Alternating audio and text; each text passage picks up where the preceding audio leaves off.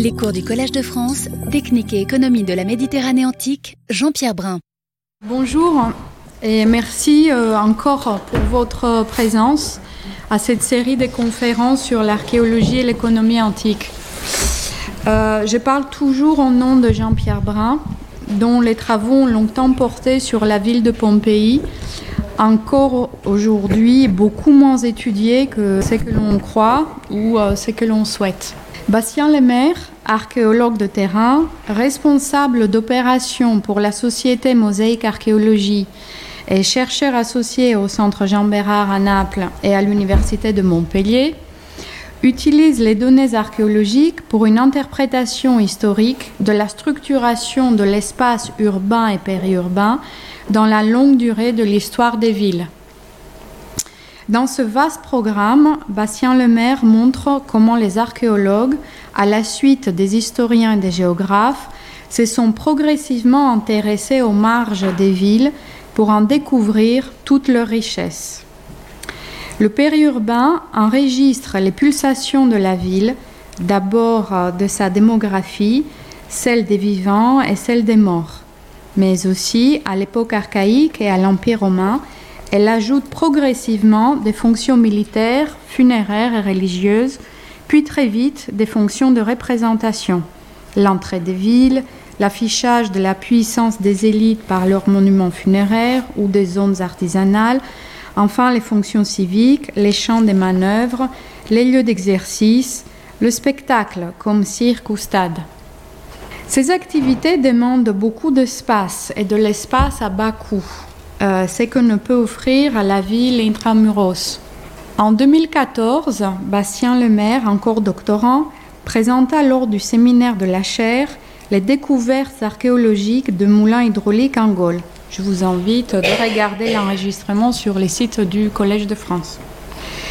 Depuis 2016, il co-dirige avec le professeur Brun un projet de recherche sur Pompéi avec des prospections géophysiques et des opérations de fouilles en attente de publication.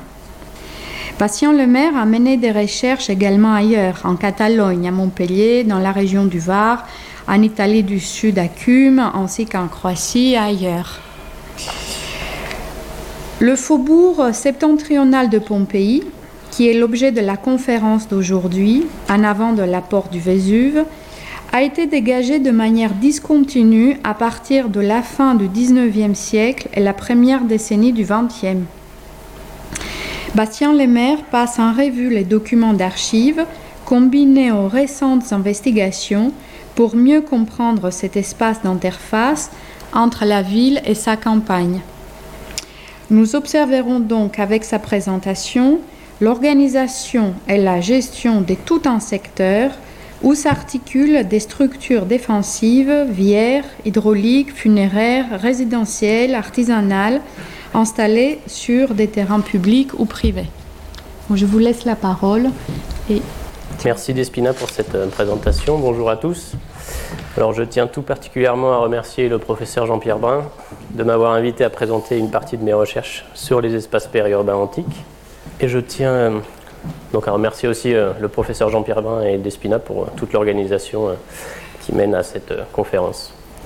Nous aborderons ensemble les recherches encore en cours dans le faubourg septentrional de Pompéi en avant de la porte du Vésuve, sujet que Jean-Pierre Brun connaît bien, car nous dirigeons ensemble ce projet et car nous étions encore sur le terrain il y a moins d'un mois. Avant d'en venir au fait et d'observer ce que le site emblématique de Pompéi peut livrer sur l'organisation et la gestion des espaces périurbains antiques, il m'apparaissait important de revenir sur l'historiographie de ce domaine de recherche. Cela permettra d'observer comment les études des marges urbaines sont intimement liées au questionnement contemporain sur la ville et son territoire, mais aussi comment le développement de l'archéologie et les nouvelles problématiques et données qu'elle apporte autorisent à mieux définir ces espaces peu ou mal identifiés dans les sources antiques. La ville a toujours été au cœur des recherches en sciences humaines, car elle concentre les questionnements liés à l'histoire de l'homme, et son choix de mode de vie urbain. C'est dans la seconde moitié du XXe siècle que l'évolution de la société contemporaine a induit des changements dans la recherche archéologique et historique consacrée aux villes dites classiques, menant à, de, nouvelles problématiques. En effet, suite aux reconstructions et aux projets urbains de l'après-guerre, On assiste à un renouveau des études urbaines puis à l'essor de l'histoire urbaine dans les années 1970. À la même époque, les recherches sur le monde rural et les paysages sont particulièrement actives et laissent entrevoir de premières études sur les périphéries urbaines tournées vers cet espace agricole et territorial, notamment organisé par la ville.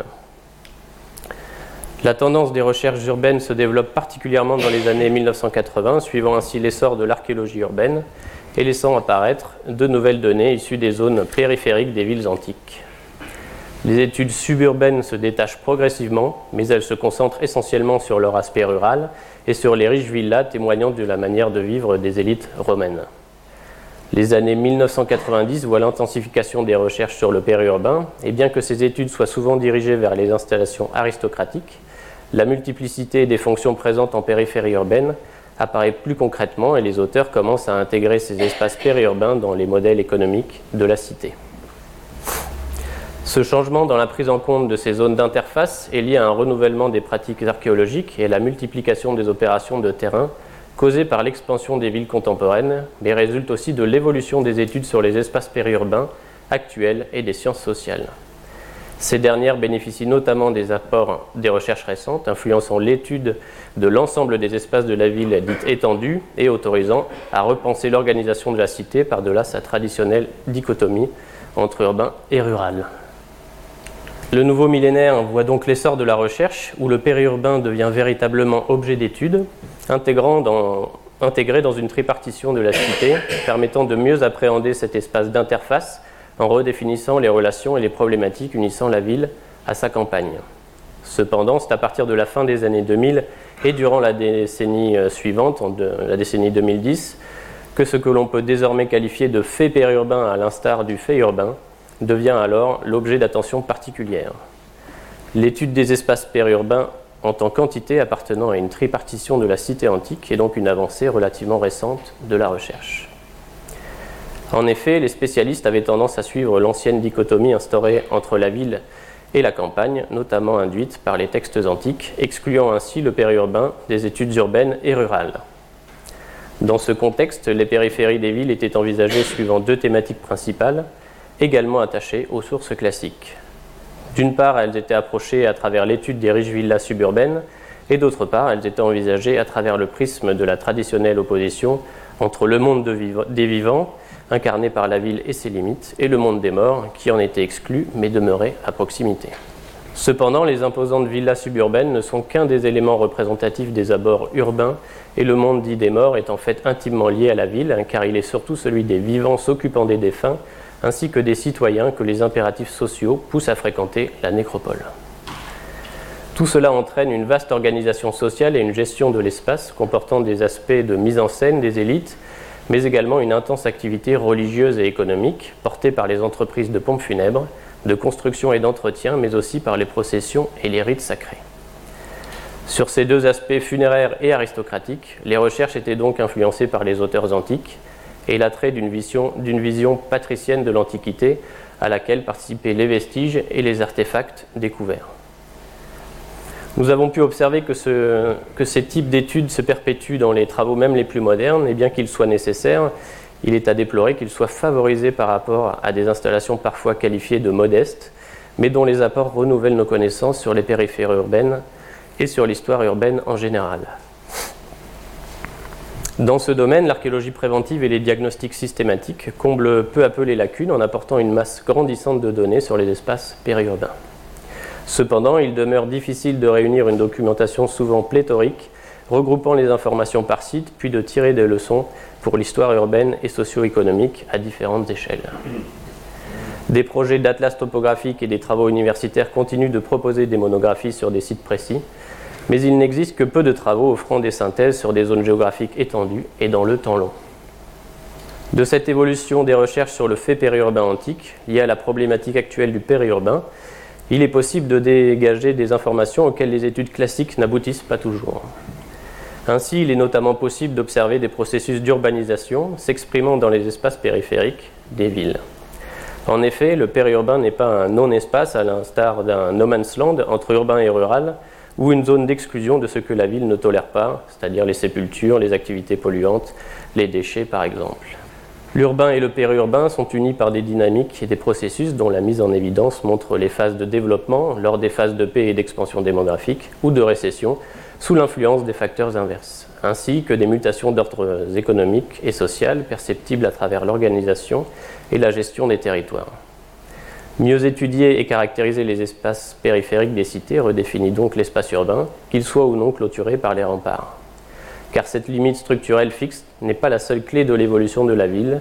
Les marges urbaines, en dehors de certaines installations funéraires ou militaires, s'affranchissent régulièrement de cette limite perméable, dans un sens ou dans l'autre, suivant les périodes d'expansion ou de régression. Ainsi, le périurbain suit les respirations du noyau urbain, il est donc parfois qualifié de diaphragme séparant la ville et le territoire, traduisant les fluctuations de son évolution et des dynamiques en jeu. Face à ces problématiques, venons-en à Pompéi et observons comment ce site autorise à observer l'espace périurbain d'une cité antique figée par l'éruption du Vésuve en 79 après Jésus-Christ. Paradoxalement, si Pompéi est l'une des cités les mieux connues de l'Antiquité romaine, grâce à son état de conservation, l'ampleur des dégagements et l'extraordinaire quantité de publications scientifiques qu'elle a suscitées, sa périphérie, comme vous pouvez le voir, est relativement mal connue, en dehors des tombeaux bordant les voies et aboutissant aux portes de la ville. Ce manque de recherche, comme nous avons pu l'observer, est le fruit d'une représentation empirique et dichotomique de la cité antique, amenant à séparer le noyau urbain, délimité par les remparts, de son territoire que l'on appréhende qu'à grande échelle. Ce déficit singulier d'intérêt pour les marges urbaines de Pompéi est non seulement lié à la vision traditionnelle que l'on avait des espaces des cités, comme je vous l'ai montré, mais il, résulte également d'un processus administratif. En effet, sous le règne de Joachim Murat, entre 1808 et 1815, les terrains correspondant à l'emprise intramuros de la ville furent achetés par l'État. En dehors de l'espace anciennement dégagé en avant de la porte d'Herculanum, le cadre des recherches se bordera essentiellement à cette zone bien délimitée. C'est ici l'espace que vous avez en avant de la porte d'Herculanum, qui est un des mieux connus euh, des espaces périurbains euh, de Pompéi et dont Laetitia Cavassa vous a présenté lors de la dernière conférence les fouilles de ces portiques qui sont ici, et notamment l'atelier de potier qui est à l'extrémité et que nous avons eu l'occasion de, fouiller ensemble. Par la suite, au vu des riches découvertes réalisées à Pompéi et dans les nombreuses villas des alentours, des particuliers tenteront alors des fouilles sur les parcelles proches de la ville, comme ce fut le cas à la fin du XIXe euh, siècle pour le Fondo Masucci d'Aquino et le Fondo Barbatelli par exemple, et sur lesquels nous reviendrons. En conséquence, et malgré le, contraste entre les connaissances sur le noyau urbain et celles concernant sa périphérie immédiate, il apparaît que l'analyse globale rendant compte de l'histoire socio-économique de la cité pourrait en être tronquée. Cependant, les données et l'état de conservation des vestiges autorisent tout de même une réflexion sur les questions de limites urbaines et périurbaines, mais aussi sur les phénomènes de pression immobilière s'exprimant notamment entre espaces publics et privés, ou encore sur l'organisation et la gestion des marges urbaines, leur diversité fonctionnelle et l'imbrication de ces fonctions.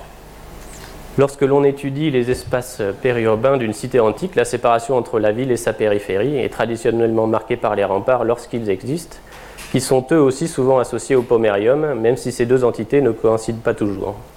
Sans m'étendre sur cette notion, c'est cette enceinte sacrée qui définit l'espace de la ville de droit romain plus que le rempart, et elle sert surtout à grouper les activités civiques, politiques et juridiques à l'intérieur, et à rejeter ce qui est de l'ordre du funéraire et du militaire à l'extérieur. Encore une fois, cette vision classique faisant des nécropoles un intermédiaire entre la ville et la campagne est particulièrement réductrice quant aux activités présentes extra-pomérium, que les chercheurs simplifient souvent à la seule fonction funéraire. Ce constat récurrent faisant des abords de Pompéi le domaine des morts en opposition au monde des vivants intramuros résulte en fait d'un topos et plus encore du manque d'intérêt et donc de fouilles réalisées dans ces marges urbaines. Ainsi, en se focalisant sur le seul critère spatial d'exclusion, il est courant de nommer les espaces en avant des portes de la ville comme étant la nécropole de la porte du Vésuve, la nécropole de la porte de Nocera, la nécropole de la porte d'Herculanum, etc. Cette démarche tend à réduire les structures non funéraires identifiées extramuros à des cas particuliers au sein d'un espace funéraire. Or, en se détachant du seul critère spatial d'exclusion, le site de Pompéi illustre l'expansion d'une ville contrainte par ses fortifications. Alors effectivement ici, on appelle euh, ce secteur-là la nécropole de la porte d'Herculanum, mais on voit qu'en fait il y a plusieurs villas suburbaines qui n'ont pas un caractère funéraire. Nous avons effectivement des tombeaux le long de la voie qui mène à la porte d'Herculanum, et aussi tout un espace commercial et artisanal ici. Et on verra que c'est le cas dans d'autres espaces. Et donc vous avez ici la nécropole de Porta Nocera, qui est notamment fouillée par un programme de William Van Andriga. Ici, un programme funéraire aussi euh, qui est euh, étudié par une équipe euh, italienne et espagnole. Et le projet que nous dirigeons avec Jean-Pierre Brun se trouve ici au niveau de la porte du Vésuve, où les seuls monuments qui sont dessinés en fait ici sont quatre monuments funéraires. Pour rapidement illustrer le caractère perméable de la limite du noyau urbain à Pompéi, il suffit de rappeler que dans la seconde moitié du IIe siècle avant Jésus-Christ, des constructions viennent s'appuyer contre le rempart, puis dans un second temps traverser la courtine. Ce phénomène est limité au sud-ouest de la ville et comprend la construction d'un sanctuaire et de maisons empiétant sur l'espace public et incorporant un tronçon du rempart. Cette construction d'édifices publics et privés contre les fortifications ne semble pas être le seul ne semble pas être seulement le fruit d'une action unilatérale de particuliers s'appropriant illégalement certains espaces, mais pourrait résulter d'une décision des autorités de la ville et d'un plan d'urbanisme concerté. Seule une, partie, une petite partie de la ville est alors concernée par ces profonds remaniements, qui ne remettent pas en cause le système défensif de Pompéi, car cet emplacement précis est l'unique lieu où le rempart vient couronner un escarpement qui protège naturellement la ville. Ce que vous voyez ici du coup, les villas intramuros débordent sur le rempart, elles sont notamment percées par la suite par des fenêtres. Et ici, vous voyez qu'il y a quand même une petite falaise qui protège naturellement euh, cette partie du site euh, de Pompéi. Ainsi, il ne faut pas voir dans la modification ou l'occupation de cette portion des remparts un abandon du système défensif qui conserve son intégrité. La localisation et les aménagements de ces maisons permettent à leurs occupants de bénéficier d'un panorama sur la baie de Naples et d'une qualité de vie approchant celle des villas maritimes qui commencent à se multiplier dès cette époque sur le littoral tyrrhénien. Après la guerre sociale et la déduction de la colonie en 80 avant Jésus-Christ, un sentiment de sécurité grandissant autorise un amenuisement progressif de la fonction défensive des remparts et de nouvelles maisons vont être construites à l'ouest de la ville. Celles-ci vont dès lors venir empiéter sur l'espace interne courant au pied de l'enceinte, ainsi que sur le rempart lui-même, vidant l'intérieur de la courtine et réutilisant ses parements. Elles s'étendront même au pied de la muraille sur la voie périphérique externe, et ces aménagements, notamment localisés au niveau de l'Insula Occidentalis, créent de vastes et luxueuses habitations, se développant sur plusieurs niveaux, s'appuyant sur le rempart et le réutilisant, le perçant notamment de portes et de fenêtres. C'est ce que vous pouvez voir notamment ici, où en fait le rempart est complètement vidé de son comblement interne et fenêtres sont percées dans, dans le parement extérieur. Et en bas, du coup, il y a toute une série de jardins qui sont associés à cette maison euh, que vous voyez. Ces opulentes habitations recherchent donc la qualité de vie et les opportunités des villas suburbaines, tout en ayant l'avantage d'être à proximité immédiate du centre-ville et de son forum. Ce phénomène urbanistique utilisant le rempart comme armature structurant différents niveaux d'une même entité d'habitation, surplombant ainsi la campagne environnante ayant vue sur la mer, est limité au flanc sud et ouest de Pompéi, car c'est le seul endroit où la topographie du site offre un panorama sur la baie de Naples et la, et la péninsule de Sorinthe. Ces constructions impliquent une emprise sur un terrain public et le démantèlement d'une partie du système défensif. Ce développement urbanistique venant empiéter sur les espaces périphériques intra et extramuros semble donc faire partie d'un programme concerté ou au moins autorisé par les autorités de la ville. Celle-ci aurait concédé à des particuliers des empiètements sur l'espace public et des modifications notables du système défensif et des voies dites pomériales internes et externes. Durant les premiers temps de la colonie, les habitations dépassant la limite des fortifications et les villas situées en avant des portes de la cité forme alors une sorte de ville ouverte. Cependant, ce développement vers l'extérieur ne répond pas à un accroissement dramatique de la densité humaine à l'intérieur du noyau urbain et à la recherche de nouveaux espaces d'hébergement, puisque les parcelles restent libres de construction intramuros, notamment au sud-est de la ville, par exemple, dans la zone de l'amphithéâtre. Il semble plutôt correspondre à la recherche de la part de l'élite politique et sociale d'un cadre de vie de haute qualité. Ces riches commanditaires disposaient à la fois des moyens financiers pour réaliser ces importants travaux, ainsi que des réseaux relationnels pour en obtenir l'autorisation. Il pouvait ainsi concilier la vie citadine et ses obligations sociales et politiques, avec laquelle la tranquillité et le style de, vie d'une villa suburbaine. Alors, ces éléments rappelés, observons maintenant l'espace périurbain septentrional de Pompéi, au nord de la porte du Vésuve, dans une zone qui n'a que très peu, très peu retenu l'attention des chercheurs en dehors des quatre monuments funéraires dégagés à une dizaine de mètres des fortifications. C'est dans ce contexte qu'est né le projet de recherche du Fondo Barbatelli à la porte du Vésuve, une fenêtre d'étude dans le faubourg septentrional de Pompéi. Celui-ci intéresse l'organisation et la gestion d'une zone qui s'étend sur plus de 130 mètres en avant des fortifications. Le faubourg septentrional de Pompéi, en avant de la porte du Vésuve, a été dégagé de manière discontinue à partir de l'extrême fin du XIXe siècle et la première décennie du siècle suivant. Bien que repérée dès 1811, la porte du Vésuve fut dégagée de, manière intermittente dès 1902 jusqu'aux fouilles de la zone directement au nord des remparts entre 1907 et 1910.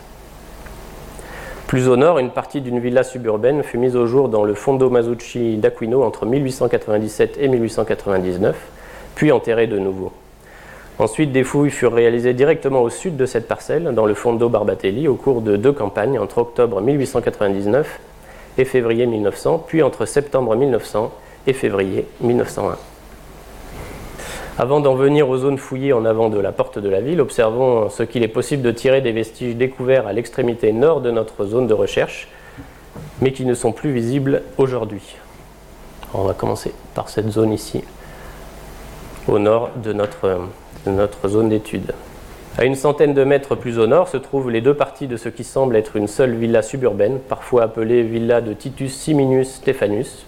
Cependant, ce nom est en réalité tiré d'une unique inscription découverte sur un strigile en bronze et ne permet pas d'être certain du nom euh, du propriétaire. Au nord, le Fondo Masucci d'Aquino fit l'objet de fouilles clandestines régularisées par euh, la suite entre euh, 1897 et 1899. Il s'agit en fait d'une partie d'une villa suburbaine partiellement dégagée et se poursuivant plus au nord. On ne connaît que très peu de choses de cet édifice qui a été rapidement réenterré et la parcelle a par la suite été remise en culture. On remarquera pour la suite qu'une canalisation, venant de l'ouest et se branchant sur l'aqueduc alimentant la ville a été mise au jour lors des fouilles et venait alimenter la villa en eau courante. C'est ces deux petites canalisations que vous voyez là, et donc l'aqueduc, on reviendra dessus, et euh, longe la villa sur le côté ouest. On notera également que c'est au sud de la villa que fut découverte la fameuse mosaïque de l'Académie de Platon, vous avez en bas à droite de la diapositive, laquelle n'était pas en place mais probablement stockée dans le but d'être réutilisée dans une future installation. Cependant, le peu d'informations et de positionnement précis des objets découverts rendent particulièrement difficiles toutes les tentatives d'interprétation des espaces dégagés à cette époque. Directement au sud, le Fondo Barbatelli intéressait plus particulièrement notre programme de recherche car il était encore partiellement visible dans le courant des années 2000, mais a malheureusement été recouvert par la suite. Son dégagement fut motivé par les découvertes réalisées sur la parcelle voisine et le terrain fut acheté par l'État en 1897. Plusieurs campagnes de fouilles ont été menées entre 1899 et 1901 et ont mis au jour ce qui se révélera comme le plus important atelier métallurgique connu à Pompéi. Avant de présenter les découvertes témoignant des diverses productions réalisées dans cet espace artisanal, il est possible d'établir à la suite de chercheurs comme Grete Stéphanie par exemple, que ces deux fouilles appartiennent à une seule et même villa non agricole, et il s'agirait en fait d'une imposante villa suburbaine possédant une colonnade ouvrant sur la voie menant à la porte du Vésuve. Du coup, la reprise des données entraîne le fait d'amener l'hypothèse qu'il s'agit en fait d'une seule et même euh, villa, même si les deux espaces ont été fouillés séparément, pardon, et en fait avec un portique ici à colonnade qui ouvrirait donc avec la voie partant vers le nord et le Vésuve ici, et donc toute une partie ici avec un portique et l'atelier métallurgique dans cette partie-là, et cette partie qui est très mal connue ici, qui resterait plutôt la zone résidentielle. La partie méridionale de cette villa, donc dans l'emprise du Fondo Barbatelli, présente une série de pièces qui s'organisent autour de deux cours, formant un ensemble mesurant près de 40 mètres d'est en ouest et jusqu'à 18 mètres du, nord au sud. Aucun plan n'a été réalisé au moment des, dégagements, malheureusement, et très peu de données issues des fouilles nous sont parvenues en dehors des indications journalières mentionnées par Antonio Soliano. faisant état de la découverte de certains mobiliers et parfois sans, sans localisation précise.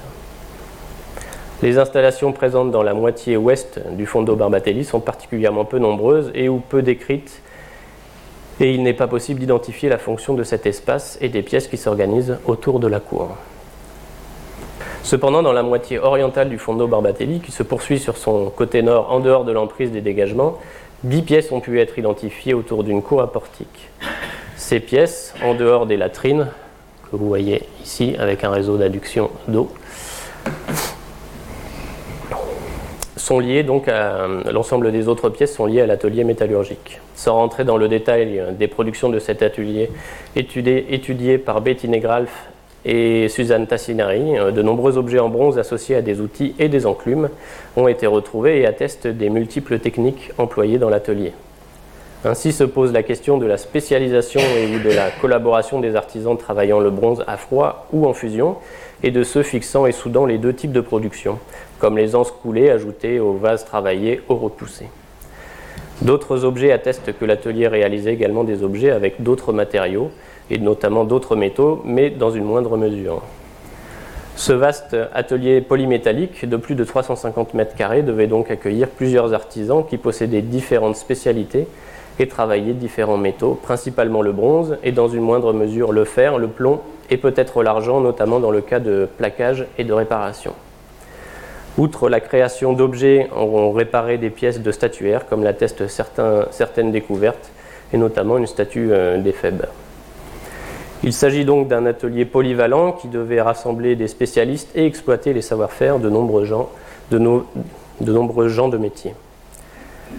La localisation de cet atelier en bordure d'un axe principal reliant la ville à sa campagne proche n'est pas sans rappeler la localisation des forges intramuros de Pompéi, lesquelles sont toutes installées le long des principaux axes viaires de la cité, éclairant sur la nature économique de ces structures, en plus de leur aspect productif. Cependant, l'ampleur de l'atelier métallurgique du Fondo Barbatelli par rapport à ceux du noyau urbain s'explique par le fait qu'il ne s'agit pas simplement de produire ou réparer l'outillage et les ustensiles des habitants et des actifs de la ville, mais de produire des objets en plus grande quantité et plus évolués, demandant la collaboration de plusieurs techniques. Ainsi, aux petits ateliers intramuros s'ajoute une petite forge extramuros présente dans une boutique en avant de la porte d'Herculanum, et surtout le complexe métallurgique du Fondo Barbatelli. Sur la question des marchés auxquels accédait ce vaste atelier périurbain, faisant partie d'une riche villa suburbaine, sa position stratégique entre ville et campagne proche lui a permis de produire pour le marché urbain, étendu au territoire de Pompéi, tout du moins celui proche de la ville, et notamment les riches villas suburbaines. Cette localisation des ateliers spécialisés dans l'espace périurbain ceinturant les villes a notamment été soulevée par les chercheurs comme euh, les recherches pardon, de Jean-Paul Morel cherchant à mettre en avant la production manufacturière par rapport à la production agricole que les textes et les chercheurs considéraient trop souvent, trop souvent comme l'unique moyen d'enrichissement. De plus, les productions artisanales peuvent être destinées à l'exportation, mais également à la clientèle du centre urbain et à celle de son territoire. Finalement, espace disponible et prix de l'immobilier, investissement financier et savoir-faire, ainsi que matières premières et combustibles, pouvaient particulièrement être réunis et accessibles au sein des espaces périurbains, et s'exprimer dans une production artisanale et manufacturière de taille importante.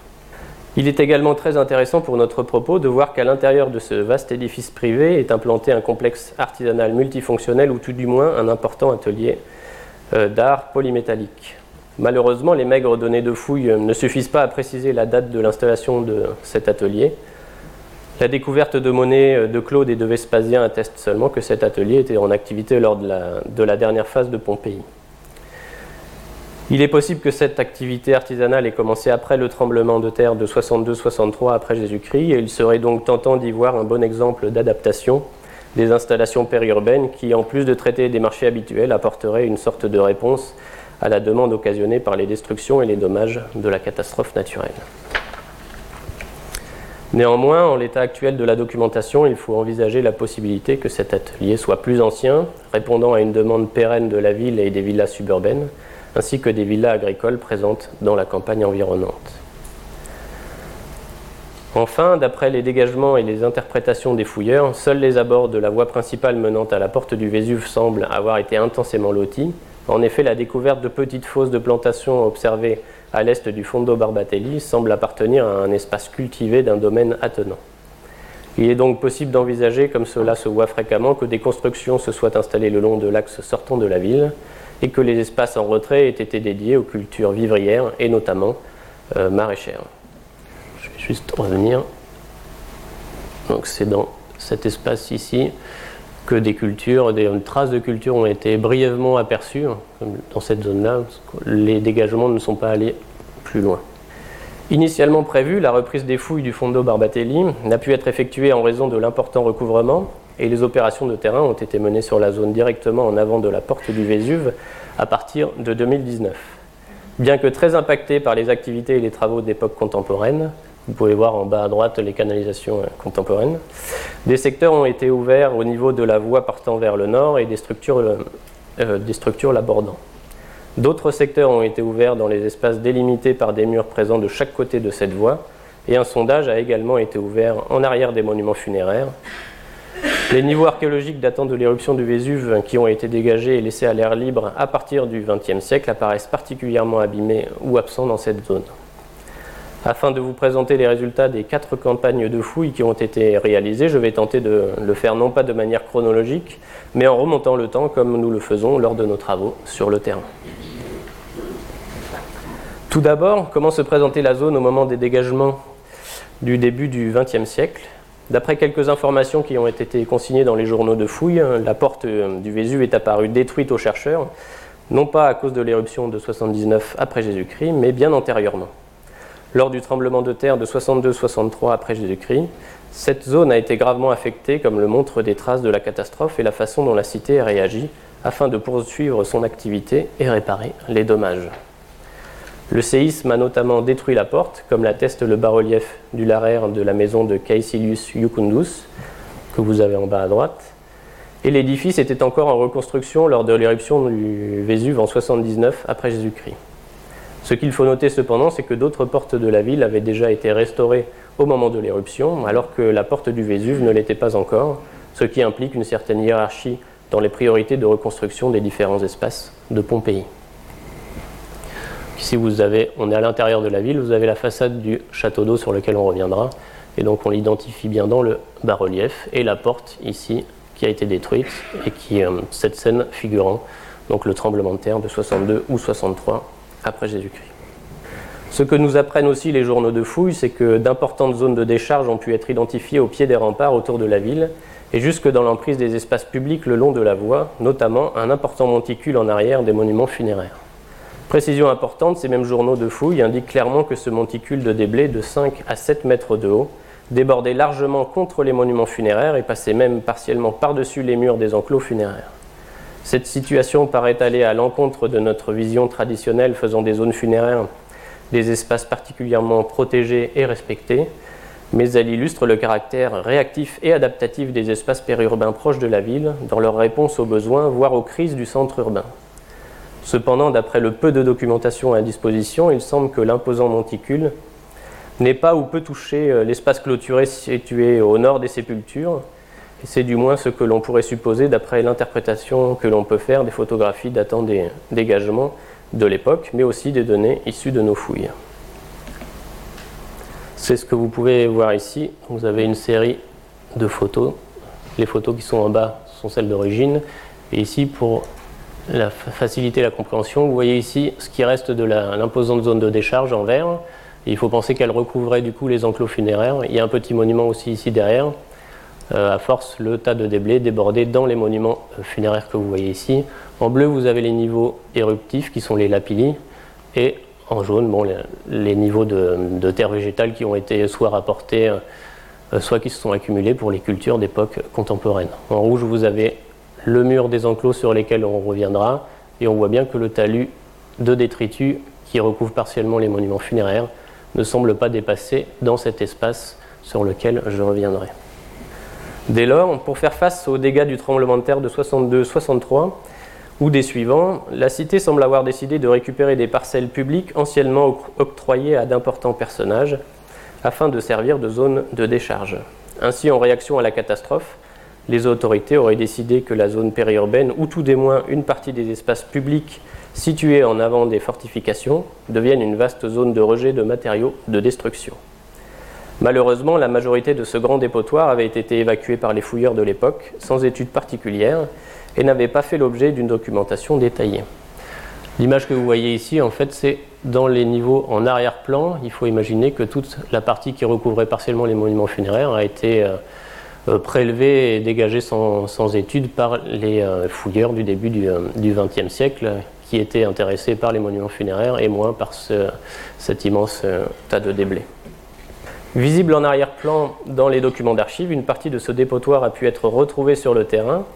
En effet, en décapant les niveaux de terre végétale présents sur le talus en arrière des monuments funéraires, nous avons pu identifier ces amas de matériaux sur plus de 2,5 mètres de hauteur, encore scellés par une couche de lapilli datant de l'éruption du Vésuve, comme vous pouvez le voir ici.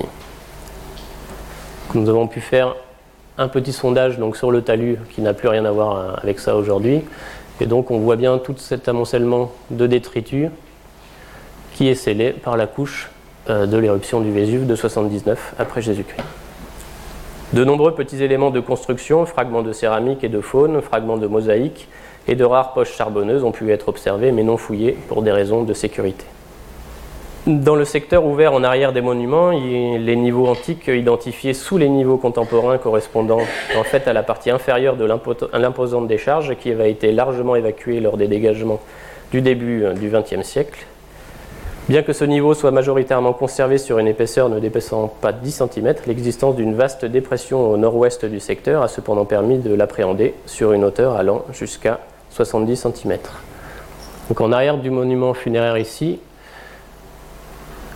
une dépression que l'on voit nettement sur cette image ici en bleu foncé, euh, avait échappé au dégagement du début du XXe siècle qui avait en fait euh, éliminé toute la décharge mais avait laissé plan le niveau de, sol ici et donc on a pu fouiller le niveau de dépotoir qui comblait cette large dépression que vous voyez en arrière ici au pied du mur et la zone de pointillé aussi sur cette photo en plan mais qui rend moins du volume.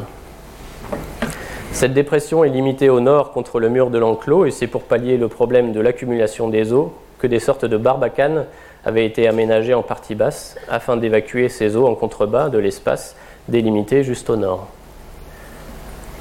Vous les voyez ici, les barbacanes, qui sont présentes ici et qui permettaient, quand de l'eau était accumulée dans cette dépression avant que la décharge soit installée, euh, d'évacuer l'eau qui euh, faisait pression sur le mur dans l'espace juste derrière. Le même type de dépression a été observé lors de la campagne de novembre sur le côté oriental de cet espace, cette fois entre le mur de l'espace et l'aqueduc. Et nous reviendrons sur cette question. Le dépotoir a livré une très grande quantité de matériel archéologique et présente de petits éléments issus de la destruction de bâtiments, des fragments de mortier, de tuiles, d'enduit peint par exemple. Cependant, l'absence de blocs et de gros fragments de tuiles implique qu'un tri a été effectué en amont et que la très grande majorité de ceux-ci a été récupérée afin de reconstruire les édifices de Pompéi. Seuls les éléments difficilement ou non réutilisables semblent avoir, été déposés dans cette décharge à la sortie de la ville.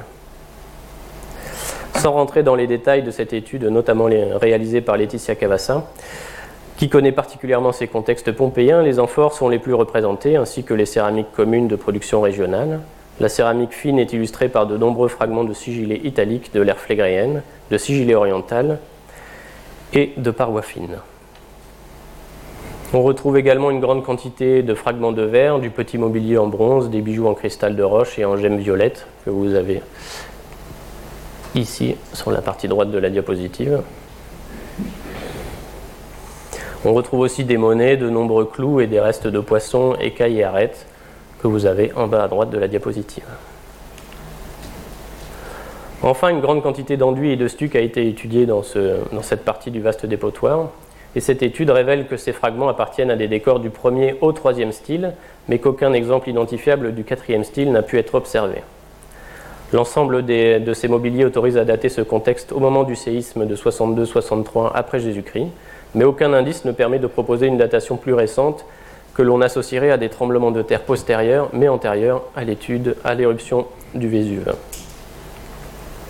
Cependant, notre étude n'a concerné que la partie inférieure de ce monticule et il est possible que des éléments plus récents aient pu être apportés en haut de ces amas de déblais. Seule la fouille stratigraphique des niveaux de décharge que je vous ai présenté plus avant, identifiée plus à l'ouest, permettrait de vérifier si une chronologie existe au, sein de ce vaste dépotoir entre la partie inférieure et la partie supérieure. Les derniers moments de l'occupation de Pompéi sont notamment visibles dans les derniers niveaux de fréquentation de la voie partant vers le nord, bien que parfois mal conservés ou détruits par les travaux contemporains. Des témoins de ces niveaux de circulation ont été identifiés, notamment dans la partie orientale de la voie, bordée par des bornes, mais aussi en avant des monuments funéraires à l'ouest, également délimités par des bornes. Donc ici, dans les sondages que nous avons pu euh, réaliser, ça c'est une partie des sondages de la première année en 2019, Malheureusement, euh, ces réseaux de canalisation contemporaine qui avaient été un peu oubliés par Pompéi nous ont empêché de pouvoir euh, réaliser nos sondages au centre de la voie.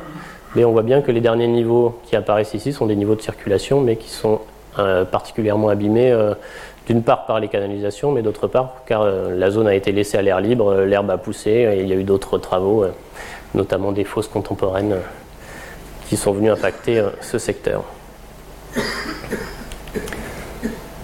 Du côté ouest, euh, le dernier niveau de circulation est apparu également mal conservé en surface, en dehors de quelques lambeaux identifiés, notamment autour de certaines bornes, présentant du matériel encore en place, comme vous pouvez le voir dans la diapositive en haut à droite. La fouille a également permis de documenter l'installation des bornes longeant la voie, qui sont en fait postérieures à l'installation de l'aqueduc, mais antérieures au dernier niveau de fréquentation de la zone. Ce qu'on ne voit pas sur cette diapositive ici, mais on reviendra dessus, c'est que sous ces niveaux de voie, nous avons le passage, le, conduit de l'aqueduc enterré, et donc une série de bornes qui délimitent l'espace de la voie de ce côté-là, de l'aqueduc et des monuments funéraires de ce côté ici. L'installation des bornes bordant la voie a également pu être mise en évidence du côté euh, oriental. Antérieur au dernier niveau de fréquentation de la zone, le secteur ouvert a permis de mettre en relation ces bornes avec l'installation de la stèle portant l'inscription du tribun Titus Suedius Clemens, envoyé par l'empereur Vespasien pour effectuer des opérations de restitution, c'est-à-dire la remise à la colonie des terrains publics illégalement occupés par des privés. L'inscription est localisée à environ 30 mètres en avant de la porte du Vésuve et est orientée vers la voie. Trois autres inscriptions identiques ont également été découvertes en avant des portes d'Herculanum, de Nocera, ainsi que de la porte marine. Les éléments stratigraphiques mettent en lumière que cette stèle, ainsi que les bornes qui bordent la voie sur son côté est, sont contemporains de la réfection d'une partie du mur de l'enclos présent directement à l'est.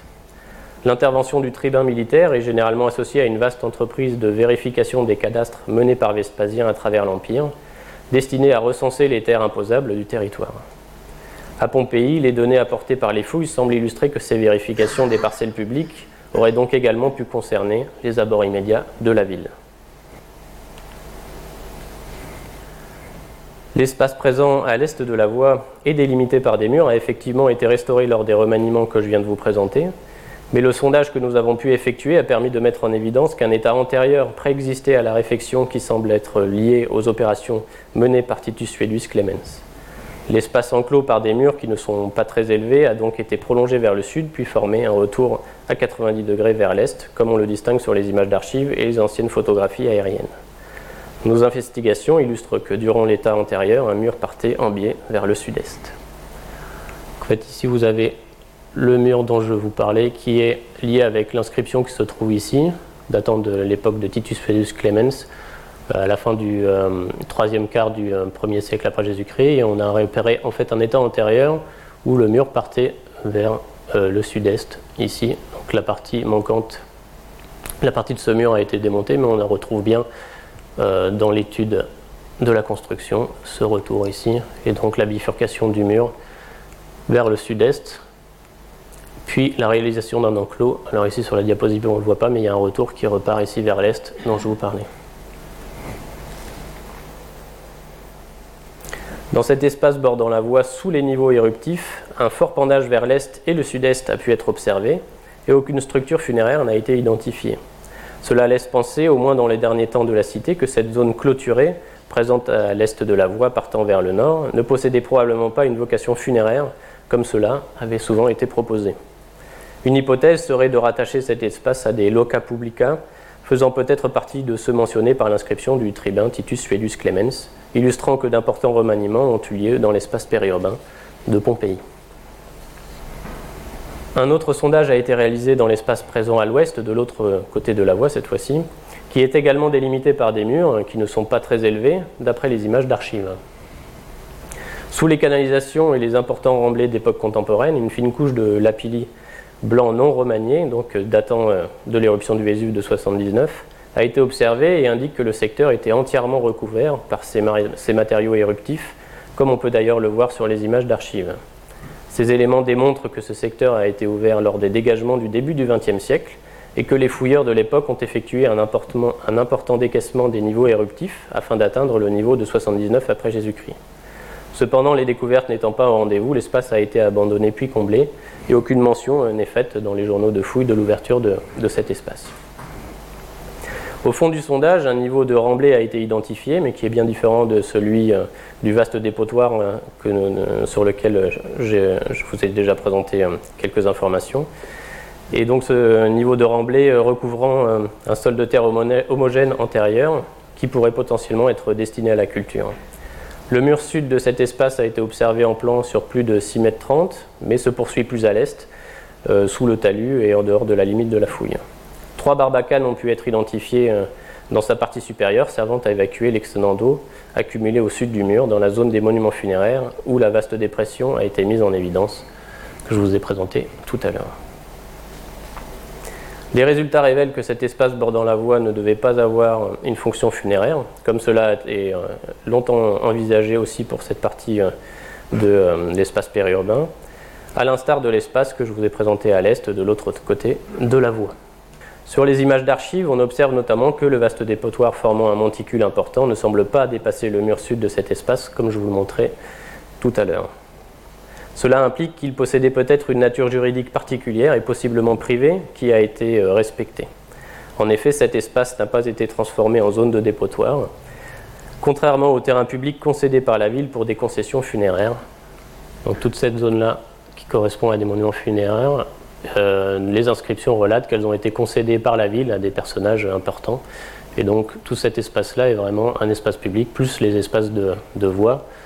Euh, la nature juridique de ce petit espace pose question et on pourrait penser que c'est plutôt un espace privé parce que le, dépotoir qui recouvre toute cette partie des tombeaux et notamment qui a été vu tout le long des remparts ne semble pas empiéter sur cet espace.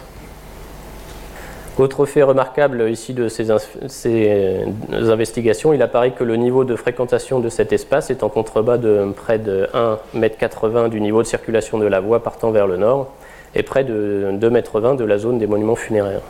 Le niveau de sol que je vous ai présenté, qui on a observé au fond de cet espace ici clôturé, est donc 1,80 m plus bas que le niveau de circulation de la voie et surtout 2,20 m plus bas que le niveau de la terrasse funéraire. Mis en relation avec l'ensemble des données, il apparaît que la topographie du secteur a été particulièrement aménagée sur cette zone, et il reste pour le moment difficile de savoir avec précision à quel moment ces remaniements ont été opérés et quels peuvent être leurs liens avec la réalisation de l'aqueduc. C'est cet aqueduc enterré qui intéresse notamment notre recherche sur cette zone et qui a fait l'objet de sondages ciblés lors de la dernière campagne de fouilles que nous avons réalisée en novembre. Le, tracé avait déjà été suivi à l'intérieur du conduit et également repéré lors des prospections géophysiques que nous avions menées en 2016 ainsi que lors des dégagements du fond d'eau Barbatelli plus au nord. Le conduit enterré de cet aqueduc se trouve directement à l'ouest des bornes longeant la voie sur son côté oriental et en, avant des monuments funéraires. Donc ici on repère bien le conduit de l'aqueduc qui passe sous la voie dite pomériale, qui passe sous l'enceinte et qui rejoint ce qu'on voit ici, c'est le château d'eau qui alimente donc toute la ville de Pompéi. Et donc l'aqueduc est bien délimité par cette série de bornes donc entre les bornes et les monuments funéraires. Arrivant depuis le nord, puis passant sous la voie d'allée en avant de la porte, il alimente le château d'eau de Pompéi, construit durant l'époque augustéenne. Situé sur le point le plus haut de la ville, il était installé dans un espace sous contrôle public, notamment protégé par des bornes en avant de sa façade, afin d'éviter toute action ou construction venant l'endommager et donc menacer l'approvisionnement en eau de la ville. Avant de passer sous les fortifications, un puits d'accès à la conduite est aménagée au niveau de l'embranchement avec un canal partant vers l'est et qui a été euh, découvert bouché par un muret. Ce que vous voyez juste ici. L'aqueduc comportait en effet une dérivation antérieure qui se dirigeait vers l'est en direction de structures dont nous ignorons à la fois la fonction et le statut. Une seconde bifurcation semble exister sous la voie périphérique, se dirigeant vers l'ouest cette fois-ci, mais dont le tracé exact n'est pas connu au-delà de l'embranchement avec le canal principal. Elle se situe à ce niveau-là ici. Plusieurs dérivations ont ainsi été mises en évidence et alimenté des villas suburbaines comme celles que nous avons vues directement au nord et d'autres espaces périurbains dont nous ignorons encore l'existence. Concernant la datation de cet aqueduc, il est à rattacher à la période augustéenne, notamment grâce à l'étude architecturale du château d'eau et parce qu'il est relié à l'imposant système qu'est l'aqueduc de Serino, alimentant la baie de Naples et le port, militaire de Misène. vous avez un peu le tracé là, mais alors tous les noms euh, ont été effacés de la diapositive. Donc on part de Serino, ici il y a une dérivation qui amène à Pompéi, et donc on va jusqu'à Naples, et au bout, ici, le port militaire de Misène. Cependant, certains chercheurs comme Christophe Olig se demandent si un premier état de l'aqueduc de Pompéi ne pourrait pas remonter à l'époque silanienne, structure qui aurait alors possédé sa propre source avant son raccordement à l'aqueduc de Serino durant l'époque augustéenne. Cette théorie est notamment basée sur l'étude de euh, la mine des concrétions calcaires et euh, sur aucun autre élément, ni stratigraphique, ni euh, une étude de matériel. Nous avons eu la chance de pouvoir observer les niveaux d'installation de l'aqueduc lors de nos sondages les plus récents et nous avons pu fouiller une partie des remblais venant sceller sa tranchée d'installation. Nous avons pu fouiller donc tous les remblais qui venaient recouvrir l'aqueduc et puis qui vont nous donner des, euh, informations sur sa datation. Le matériel, cependant, est en cours d'étude et je ne m'avancerai donc pas sur les questions de datation et le débat reste pour le moment ouvert. Cependant, l'étude stratigraphique permet déjà d'illustrer que les bornes installées entre euh, le côté ouest de la voie et l'aqueduc lui sont postérieures et pourraient bien être à rattacher aux travaux menés par le tribun Titus Felius Clemens à la fin du troisième quart du 1er siècle après Jésus-Christ. Même si on observe que ces bornes longent bien l'aqueduc, l'étude stratigraphique qu'on a pu réaliser, notamment ici, dans cette coupe-là, on voit bien que les bornes sont vraiment postérieures et pourraient dater du coup euh, des travaux du tribun euh, plutôt que du moment de l'installation euh, de l'aqueduc.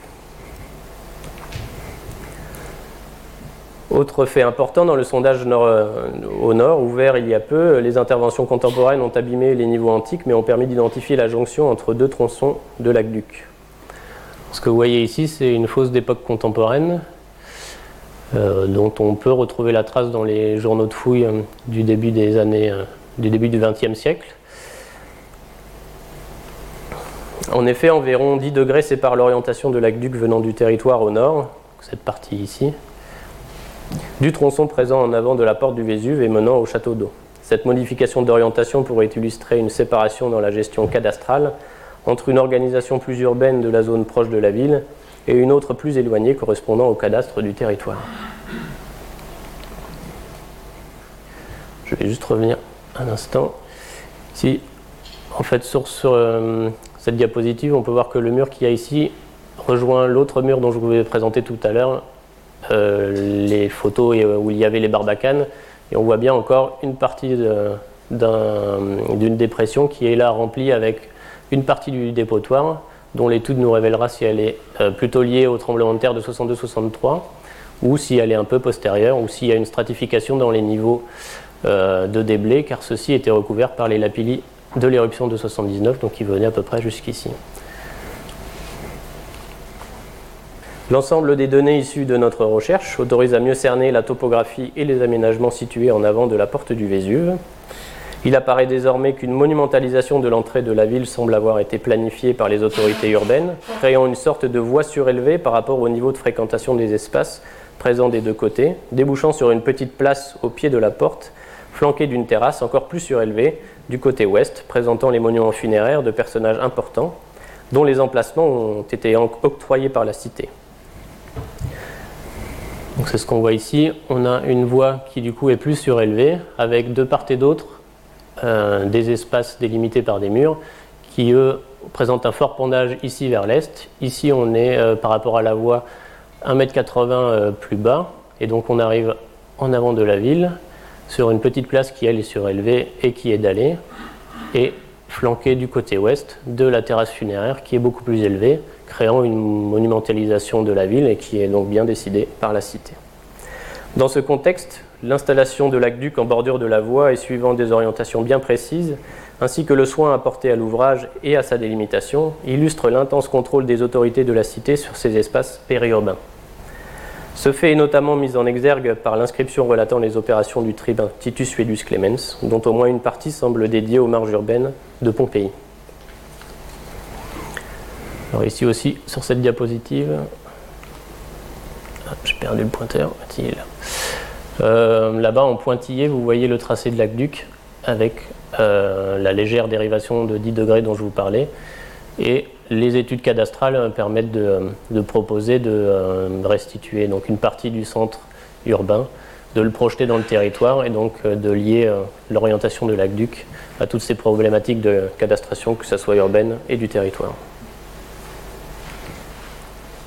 Pour finir, je vous présente rapidement une partie des recherches en cours sur le secteur funéraire et notamment le tombeau de Vestorius Priscus. La dernière campagne de fouilles euh, a notamment été l'occasion de réaliser une série de relevés et de euh, modélisation photogrammétrique en collaboration avec l'Université de la Sorbonne et l'Institut des sciences du calcul et des données, dans le but de proposer à terme un modèle numérique du monument funéraire. En effet, cet édifice possède de fameuses peintures et décorations en stuc que vous pouvez voir en bas à droite. Ça, ce sont des photos qui ne peuvent pas être observés par les visiteurs en raison d'un haut mur périphérique. Donc, un des objectifs sera donc de proposer un modèle accessible au public, offrant une visite virtuelle du monument et de possibles informations complémentaires que l'on pourra euh, déclencher en se baladant dans le modèle. Nous allons également travailler à un modèle global de notre zone d'étude illustrant l'ensemble des données mises au jour depuis le, début du projet ainsi que celles issues euh, des archives. Donc ça, ce sera pour euh, les prochaines années. Ici, par exemple, vous avez donc c'est euh, une étape du traitement parce que c'est euh, très très long comme euh, calcul. Donc vous voyez qu'on arrivera déjà à enlever cette toiture contemporaine qui gâche un peu la vue, ce qu'on voit aussi ici. Et ça nous permet après de pouvoir circuler dans le monument, de pouvoir enlever parfois les murs pour mieux observer les scènes sur ces magnifiques peintures que du coup personne ne peut voir actuellement en raison du mur qui mesure à peu près de mètre 20 euh, qui fait le, pourtour de l'édifice. En conclusion, notre recherche centrée sur le passage de l'urbain au périurbain a donc pour but de mieux comprendre cet espace d'interface entre la ville et sa campagne. Notre fenêtre d'étude autorise en effet d'observer l'organisation et la gestion d'un secteur où s'articulent des structures défensives, vières, hydrauliques, funéraires, résidentielles, artisanales et des décharges installées sur des terrains publics ou privés, Cherchant à mieux cerner le rôle et les fonctions des espaces périurbains dans l'histoire socio-économique des cités antiques, notre projet s'intègre aux recherches récentes menées sur les périphéries urbaines des sociétés anciennes. Il teste la nature des espaces suburbains et leur plurifonctionnalité, définissant ainsi la cité de manière plus précise et dans son intégralité. Je vous remercie de votre attention. Retrouvez tous les contenus du Collège de France sur www.colège-2-france.fr.